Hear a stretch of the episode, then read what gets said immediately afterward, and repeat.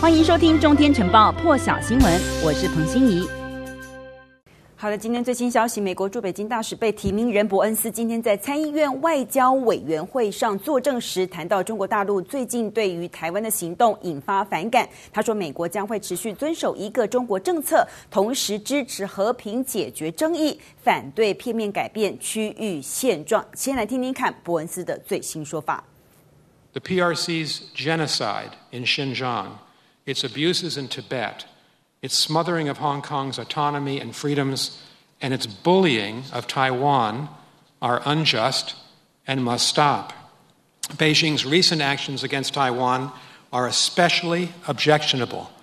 The United States is right to continue its one China policy, but we're also right to support the peaceful resolution, of disputes in this region and to oppose unilateral actions that under, undermine the status quo and undermine the stability of the region. The administration and Congress, together on a bipartisan basis, should help Taiwan to maintain a self defense capability, and that's the language of the Taiwan Relations Act of 1979. Given what China's done, given China's frankly objectionable statements towards Taiwan, uh, I think the Congress and the executive branch have every right to continue to deepen our security cooperation, to expand our, our, our, arms provisions to Taiwan. That's the most important thing we can do.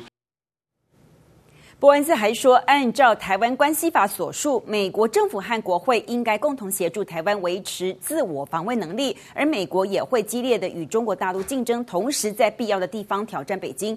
他也说，美国会寻求和中国大陆合作，说没有中国大陆降排温室气体，气候危机不可能被解决。伯恩斯也说，中国大陆宣称东升西降，那么他相信美国和盟友会密切合作，就能证明中国大陆的观点是错误的。接下来听听看他另外一段。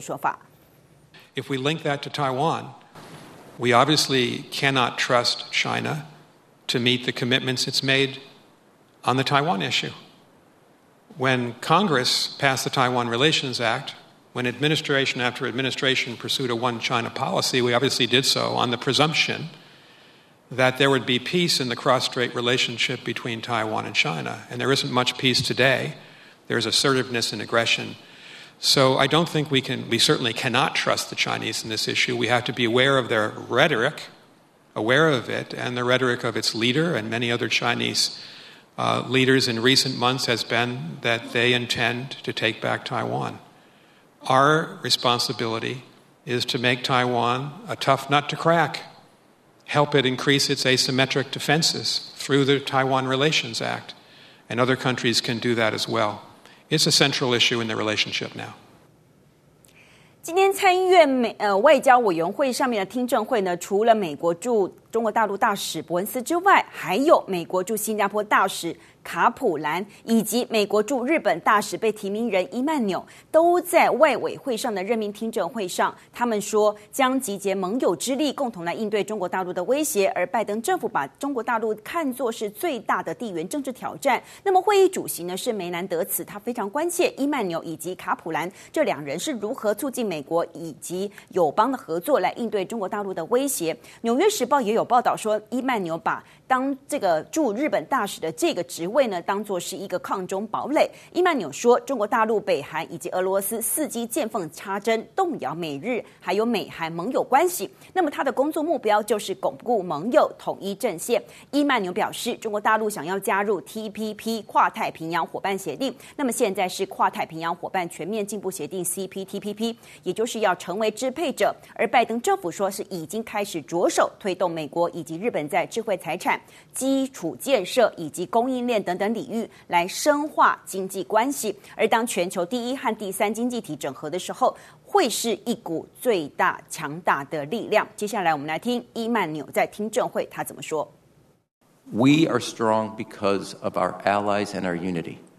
China has one strategy, a one-way road to Beijing's benefit.